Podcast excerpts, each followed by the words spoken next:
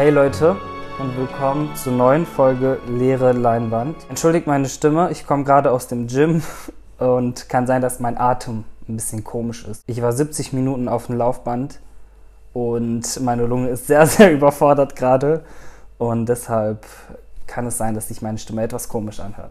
Das Lustige ist, das passt mega gut, dass ich gerade diese Folge aufnehme, denn ich möchte heute über Ängste sprechen, über Angst und über Panik.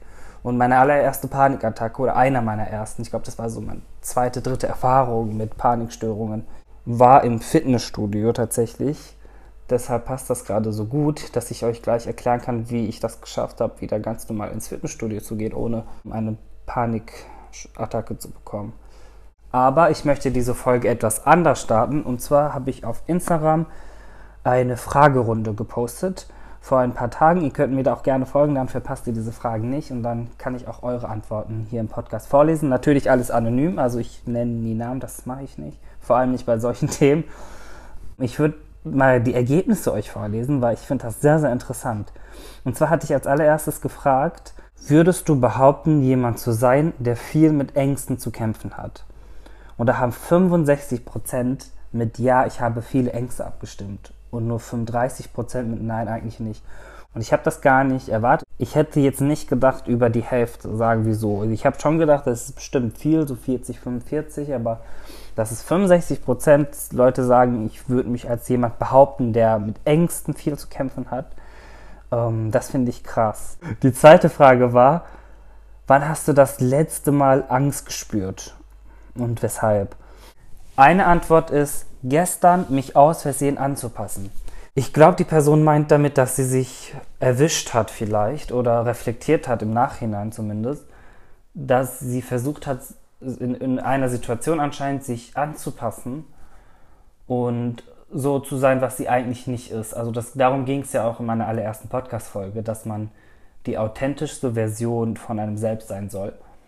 Und das finde ich sehr interessant. Ich finde es irgendwo sehr schön, dass sie das, also dass du, ich denke mal, die Leute, die mir antworten, hören auch meinen Podcast. Also ich finde es schön, dass du das reflektiert hast. Und ich finde es sehr interessant, dass du das auch mit Angst verbunden hast. Also dass du da tatsächlich Angst hattest und also du hattest Angst, nicht du selber zu sein. Das lese ich hier gerade raus. Also ich glaube, dass es kann sogar sehr gut sein, dass diese Person oder dass du bei, an dem Punkt bist, dass du sagst, ich habe Angst, mich irgendwo anzupassen, weil zu diesem Level zu kommen, sich selbst zu reflektieren und zu merken, entweder in der Situation oder danach, ich weiß nicht genau, wo du das ähm, gecheckt hast und wo du diese Angst gespürt hast, aber wenn du das in diesem Moment gespürt hast, dass dann, wenn du versuchst, dich anzupassen, irgendwie, sei es jetzt mit deiner Rhetorik, mit deiner Sprache oder mit deinem Verhalten, was auch immer, dann finde ich es eigentlich sogar sehr gut, dass du diese Angst spürst im Sinne von, dass du das reflektierst und dass du das dann eben nicht dich anpasst.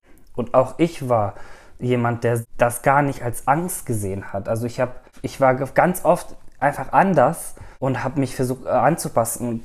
Nie habe ich diese richtig reflektiert oder Angst gehabt. Und ich glaube, du kannst aus dieser Angst auch etwas lernen. Ich glaube, die Angst kann dich warnen und die kann dir in, diesen, in dieser Situation raushelfen.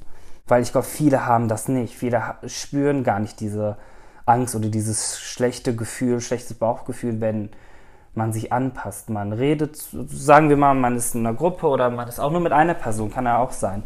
Und man ist auf einmal anders. Das war, ich bin ganz offen und ehrlich, das war bei mir auch so, dass ich, ich war halt einfach ganz oft ganz anders. Aber ich habe das da nicht richtig wahrgenommen und ich habe da auch keine Angst oder so. Und deshalb kann man da auch was Gutes rausnehmen. Aber Angst ist für uns meistens ja nicht so schön. Deshalb danke für deine Ehrlichkeit auch da. Das ist auch ganz spannend. Schule generell Leistungsdruck. Ja, vor allem in dieser ähm, digitalisierten, modernen, westlichen Welt, wo es ganz viel um Leistung geht. Du musst ganz Zeit was leisten.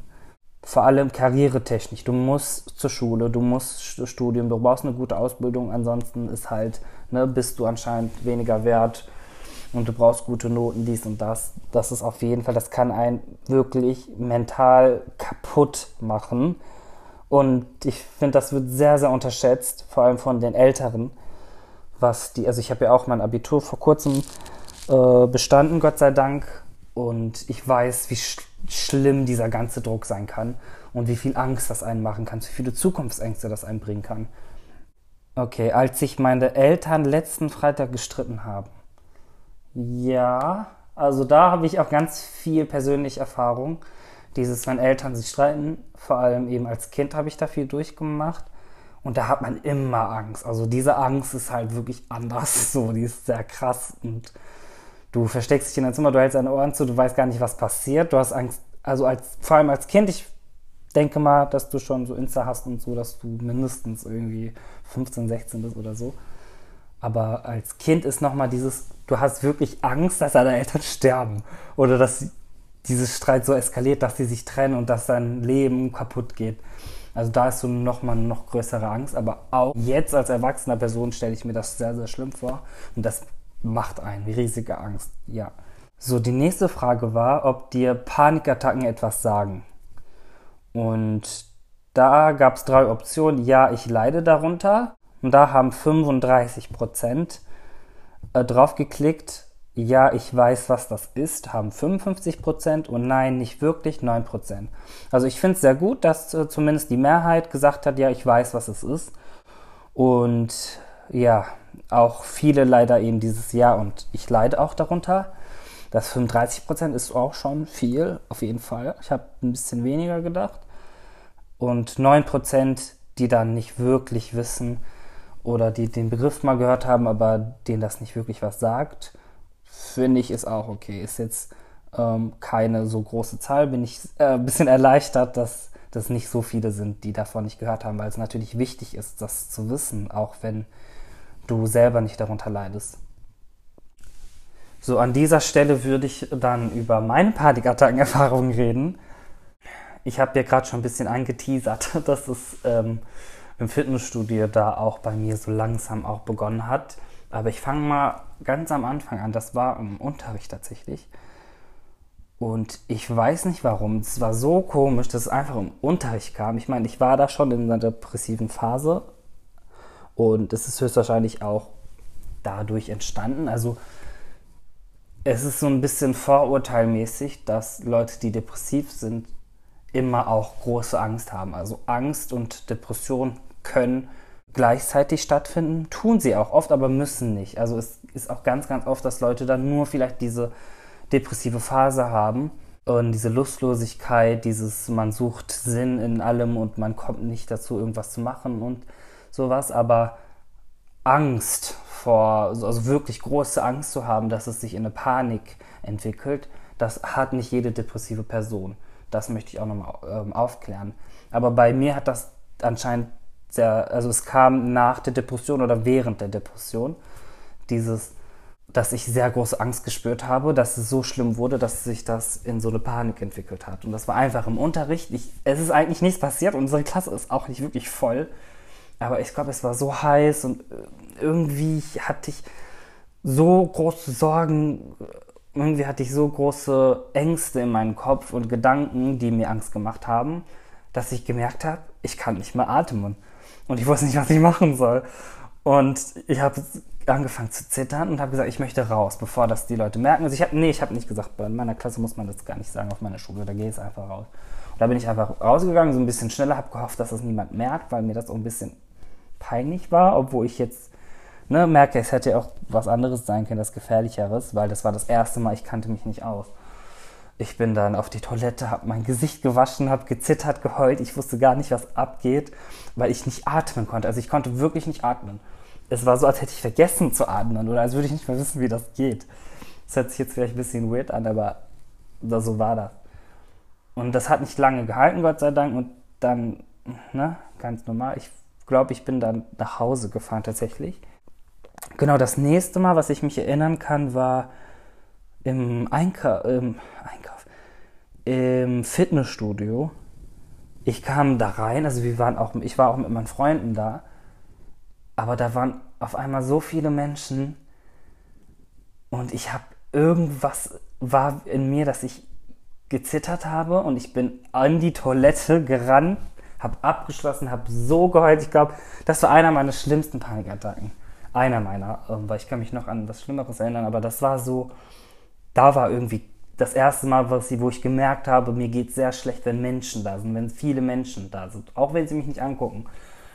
Ich habe das Gefühl, dass sie mich angucken, das ist auch vielleicht ein bisschen diese soziale Phobie, die ich irgendwo auch habe, aber nicht sehr stark ausgeprägt. Also ich kenne da Leute, bei denen ist es viel, viel stärker. Ich weiß nicht, ob ich mich wirklich als jemand zählen würde, der Social Anxiety hat, so diese soziale Phobie, nicht in öffentliche Orten gehen zu können, weil man denkt, Leute gucken dich an. Bei mir ist das eher so, ich kann nicht in öffentliche Orte, weil ich Angst habe, eine Panikattacke zu bekommen. Oh, ich weiß bis heute nicht, warum das so ist, aber wenn ich in öffentlichen Orten bin, dann ist bei mir sehr, sehr kritisch. Also deshalb gehe ich auch, ne, wenn ich Sport mache und so, ist es dann sehr, sehr spät. Und wenn ich einkaufen gehe, dann wirklich nur, wenn ich Freunde und so dabei habe. Mittlerweile geht das alles. Also meine letzte Panikattacke ist auch ein bisschen länger her. Ich nehme ne, Tabletten auch dafür und so. Also alles ist Gott sei Dank, es wird besser. Ob das jetzt äh, wegen den Tabletten liegt oder weil ich mich generell damit mehr beschäftige, Techniken entwickelt habe und auch Gesprächstherapie und so gehe, weiß ich nicht. Ich denke mal, das hängt alles zusammen. Dass es langsam, langsam jetzt besser ist. Also ich kann auch normal Auto fahren und so, aber ich hatte wirklich diese Phase, ich konnte kein Auto fahren, ich konnte nicht einkaufen gehen. Ich weiß noch, ich war in Essen in der Innenstadt und die, ich habe ich hab gedacht, die Leute kommen auf mich zu und habe wieder diese Atemprobleme gehabt und bin die in die Ecke und habe geheult und habe meine Freunde angerufen und habe gesagt, ihr müsst sofort kommen. Und also eine Panikattacke für mich fühlt sich so an, ich muss ausbrechen. Egal wo ich jetzt bin, ich muss da raus. Ein paar Freunde von mir waren auch vor kurzem noch in Marokko. Und da wollte ich eigentlich auch mitkommen. Also ich hatte auch die Zeit und eigentlich auch das Geld, aber ähm, wegen meinen Panikattacken, ich wollte da jetzt nicht, ich war, ich war nicht wirklich ready, in ein Flugzeug reinzugehen.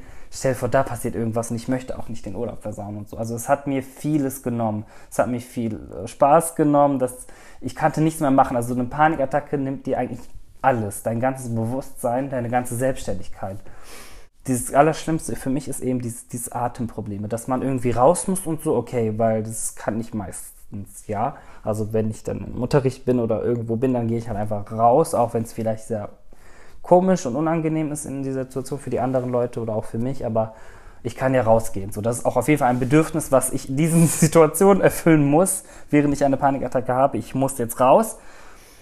Was das für mich das Allerallerschlimmste ist, dass ich nicht weiß, wie Atem wird, dass ich so Atemprobleme bekomme und dass ich zitter und einfach mein Bewusstsein irgendwie verliere. Ich möchte euch ein paar Tipps geben für Leute, die das auch haben. Ich glaube, dass es einige Menschen da draußen safe gibt, die auch ab und zu Panikattacken haben, die dazu neigen, das sehr schnell zu bekommen, aber sich dessen gar nicht bewusst sind. Ich glaube, weil da auch nicht wirklich drüber gesprochen wird. Oder weil sie es halt einfach nicht wissen, ist es ja nicht schlimm, das nicht zu wissen. So. Deshalb, falls dir das bekannt vorkommt, das, was ich gerade gesagt habe, dieses Ich muss ausbrechen, ich bekomme auch körperliche Symptome, dass ich vielleicht zitter, dass ich rot werde, dass ich schwitze, dass mir warm wird. Also das ist halt bei jedem auch ein bisschen unterschiedlich. Einige, also bei mir ist auch oft so, dass ich dann sehr, sehr viel weine. Einige sind vielleicht gar nicht so wirklich, dass sie weinen, die sind eher erstarrt vielleicht und können dann nicht atmen, aber da passiert nicht wirklich ähm, so die Mimik, also da passiert nicht wirklich viel mit dem Körper sozusagen. Das kann auch sein. Also bei jedem ist es halt unterschiedlich, aber wenn dir das bekannt vorkommt, dann kann das sein, dass du unter einer Panikstörung leidest.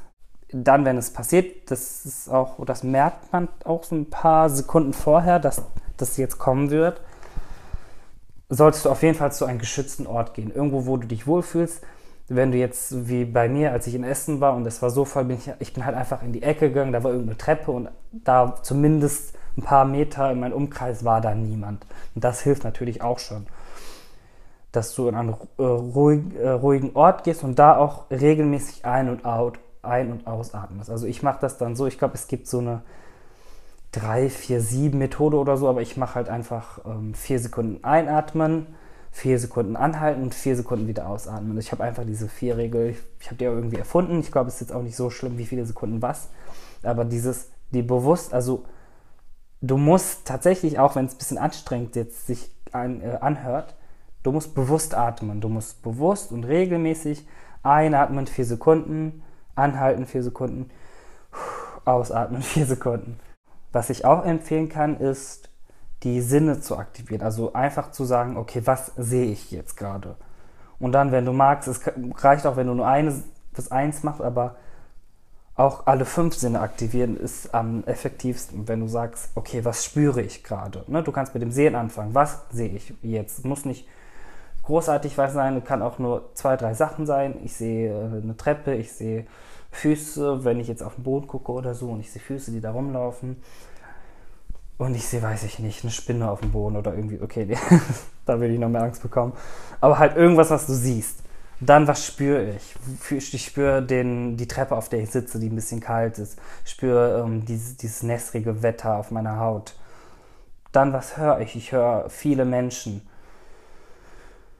Was riechst du? Ich riech äh, Essen, ich riech Burger. Ich denke gerade an diese Situation, wo, wo, mir das im Essen passiert ist.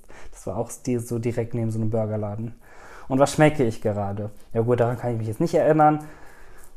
Aber ähm, dass du auf jeden Fall deine Sinne aktivierst, dass du daran denkst. Ich weiß, es ist schwer, ähm, überhaupt an solche kleinen Mini-Methoden zu denken, die man machen kann, wenn man eine Panikattacke hat, aber wenn du dir das öfter, wenn du dir das aufschreibst und dir das öfter anguckst und dir Sachen durchliest, was helfen bei einer Panikattacke, dann nützt das auf jeden Fall schon und dann fängst, also bei mir war das so, dass ich dann, wenn eine Panikattacke kam, angefangen habe, wirklich, also da habe ich mich gemerkt, dass ich wirklich diese Atemübung mache. Also ich fange an, dieses regelmäßige, ruhige Atmen und das hilft schon ein bisschen.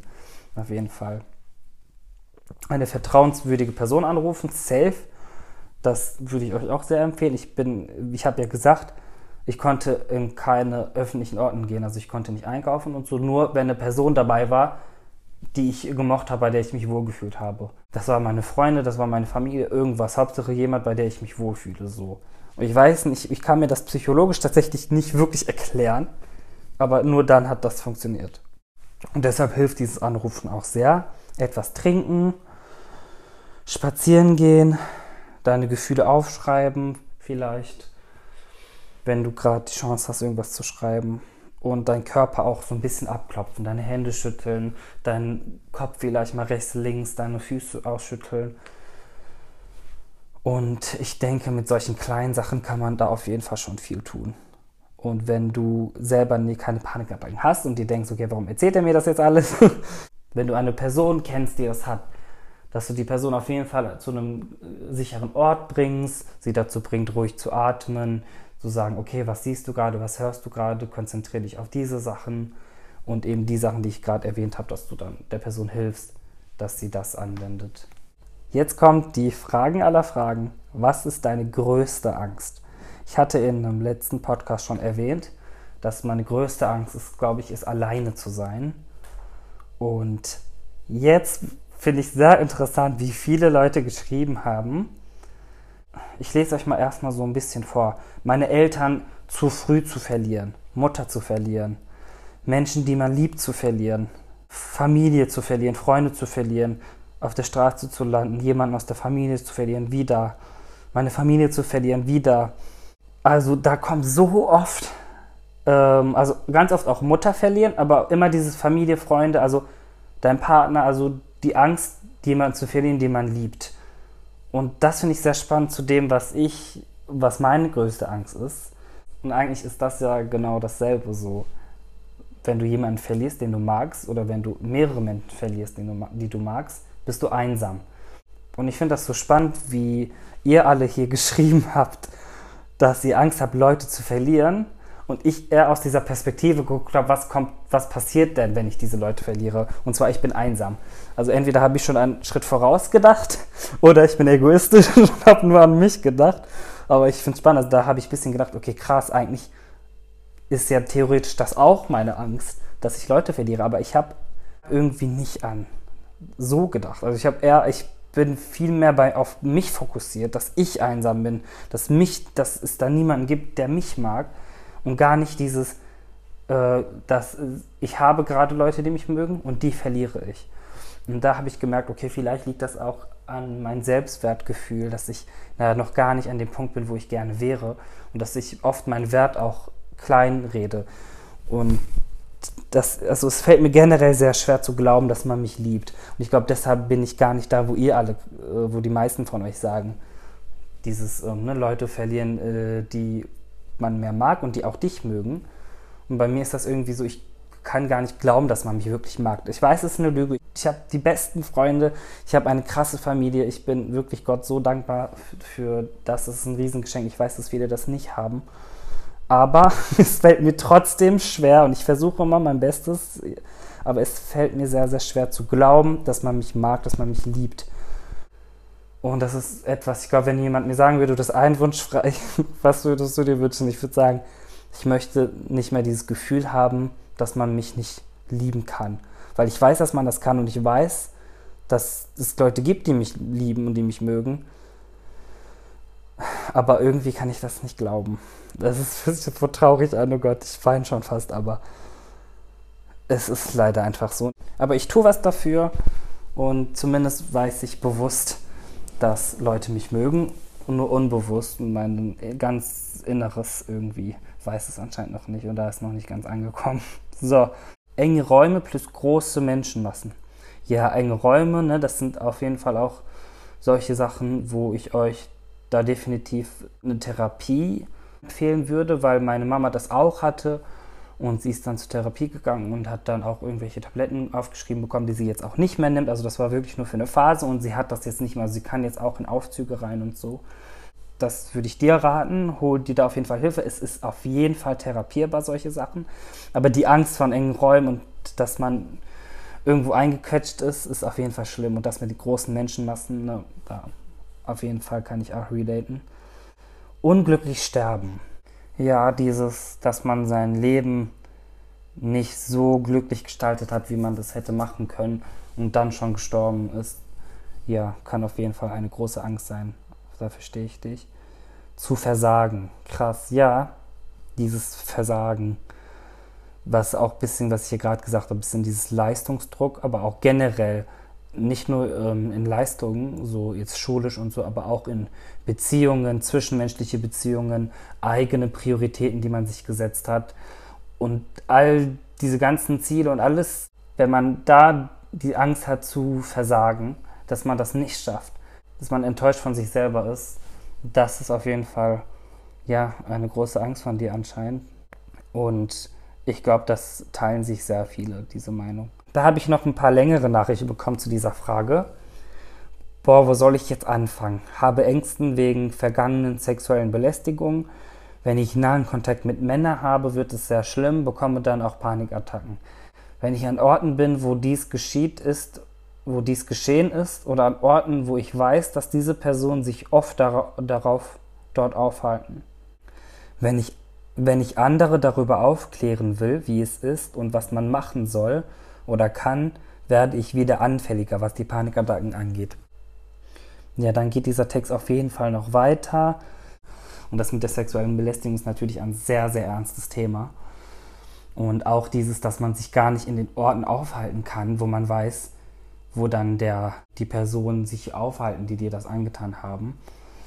Das stelle ich mir sehr schlimm vor und da bin ich auch immer für.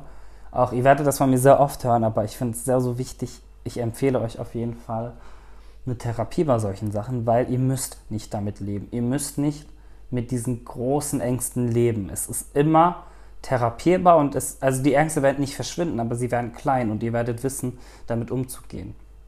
Ihr könnt euch eine Angst auch vielleicht vorstellen, wie so ein, ein Riesentier. Denkt irgendein Tier, was ihr am meisten liebt. So, und das in riesiger Form davon. Zum Beispiel mir Katzen sehr, dann denkt ihr einfach so an einen riesigen Tiger der immer, wenn du diese Angst spürst, immer größer wird und dich so richtig aufessen will mäßig und dich zerfetzen will. Und dann musst du immer, wenn du diese Angst spürst, diesem Tier äh, beschimpfen. Du musst sagen, so hör auf, du wirst mir jetzt nichts antun, sei ruhig mäßig. Ne? Du musst diesem Tier beschimpfen. Und dieses Tier wird dann immer kleiner und schrumpft und irgendwann ist dieser riesen Löwe, Tiger-Ding halt eine süße kleine Katze, die immer noch da ist. Sie, sie verschwindet nicht, sie ist da aber sie ist klein und kann dir nichts antun und du siehst sie und du weißt, dass sie sich nicht angreifen kann.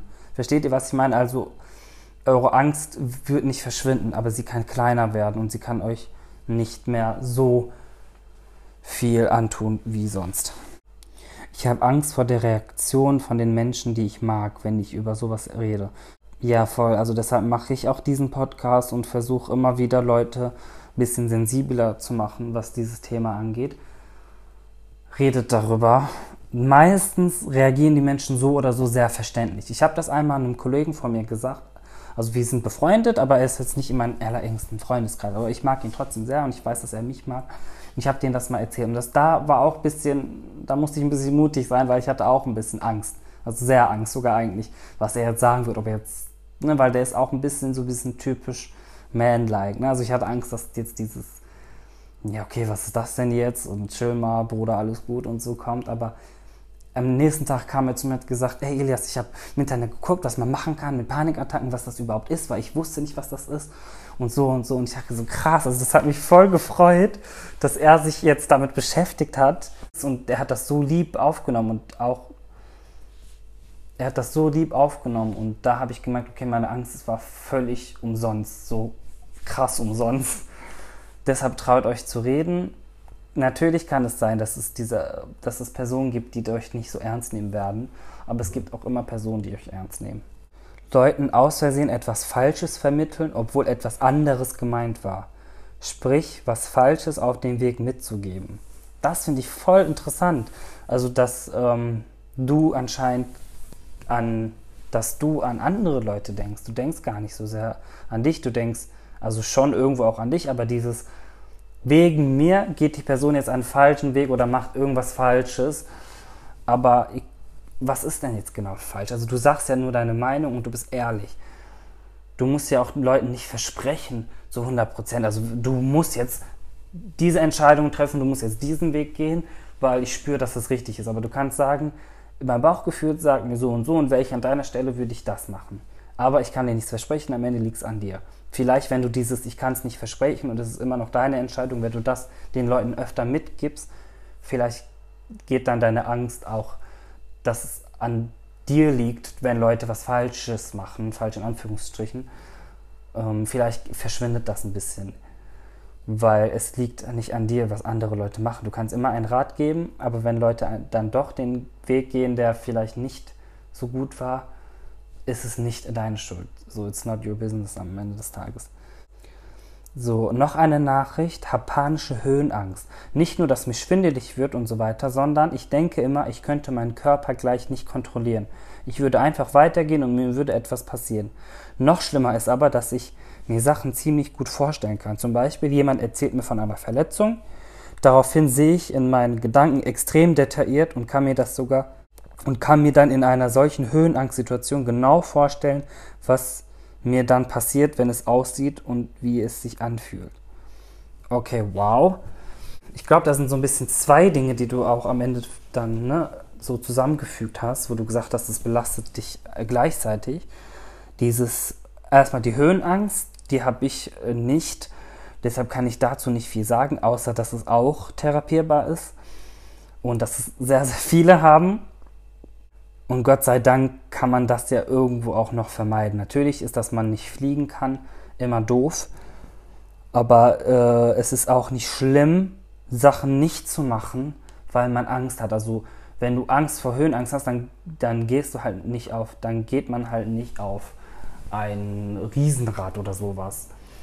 Also ihr könnt, ihr dürft auch, und da solltet ihr nicht so einen Stress machen, finde ich, das ist meine persönliche Meinung, ihr dürft auch oft einfach die Situation vermeiden, die euch Angst machen. Wenn es eurer Seele einfach besser tut, dann macht das. Natürlich, man soll gegen seine Angst kämpfen, man soll sich der Angst stellen, weil dann verschwindet sie erst. Ja klar, das sind ne, diese typischen Sachen. Stell dich deine Angst und dann wird es äh, verschwinden und so. Das stimmt alles, auch wenn es sich so kitschig und so anhört, das stimmt aber geh ganz, ganz langsam damit ran und mach dir keinen Stress. Und das mit diesen, dass man, dass du dich sehr gut in Sachen hineinversetzen kannst, wenn jemand dir von der OP erzählt oder so, dass du das sehr detailliert in deinem Kopf vorstellen kannst und das auch wirklich spürst.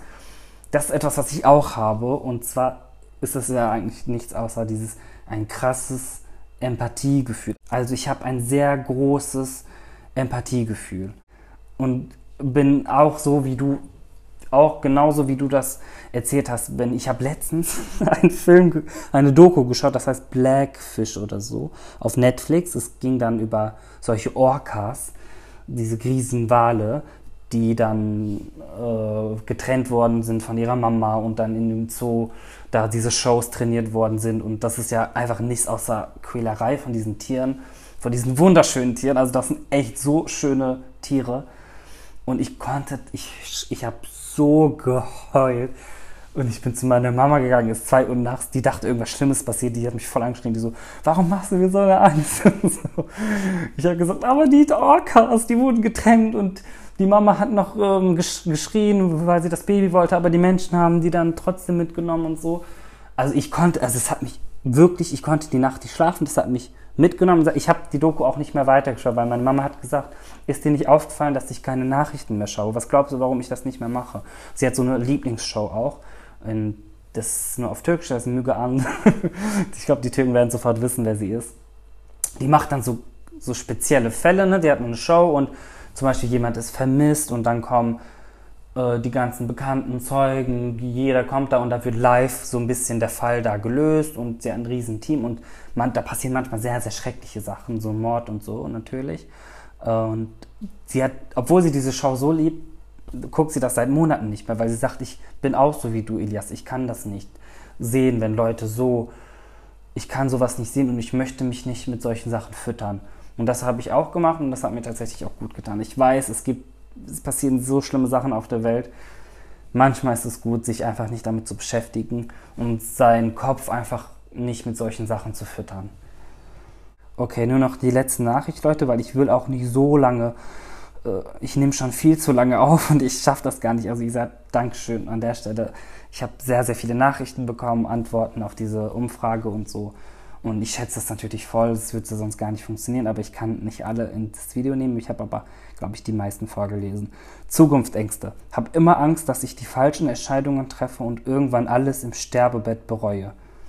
Krass, ne? Also dieses auch ein bisschen, was die andere Person gerade geschrieben hatte, mit ähm, falsche Entscheidungen auf den Weg geben und so, aber das ist ja eher wieder auf sich bezogen. Ne? Dieses, man hat Angst, sein Leben nicht voll genießen zu können oder sein Potenzial, was man hatte, nicht ausleben zu können und so.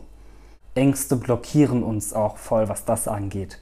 Was ich dir jetzt mitgeben möchte, ist, mach das, was du machen möchtest, wenn du wüsstest, es wird 100% funktionieren. Also wir machen ja Sachen nicht, weil wir Angst davor haben. Ne? Also man geht dann nicht, zum Beispiel du willst mit YouTube anfangen oder so und du hast aber Angst, dass man, man sieht, wird ja dein Gesicht sehen und was werden die anderen Leute sagen, meine Familie wird das sehen und dies und das.